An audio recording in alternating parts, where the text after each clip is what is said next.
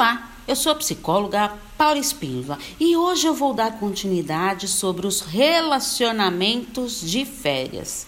E quando você está namorando e vai viajar de férias, mas sem o seu parceiro? Ah, que situação difícil, mas ocorre bastante, viu?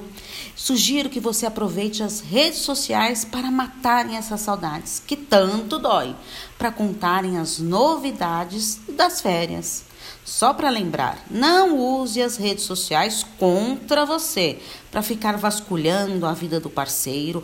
Isso irá te angustiar ainda mais. Não se esqueça de aproveitar e curtir muito as suas férias. E quando você voltar, aí sim, se jogue nos braços da pessoa amada. Mas também ocorre o outro lado. Quando você começa a namorar durante as suas férias, ficam encantados, apaixonados, mas moram longe. E agora? O que fazer? Calma, calma.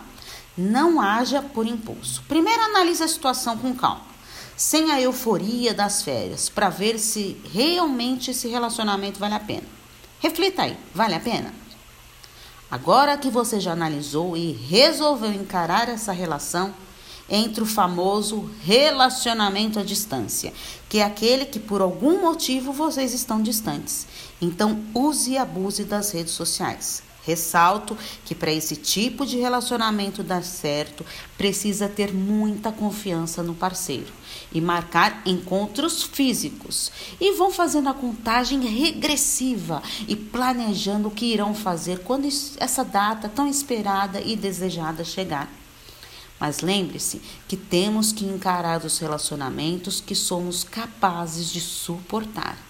Pense nisso. Deixe a sua opinião sobre novos temas para eu trazer aqui para você. E te convido a me seguir lá no canal do Telegram, no Relacionamentos Psicologia Paula Espíndola Psicóloga. Um grande abraço. Tchau, tchau.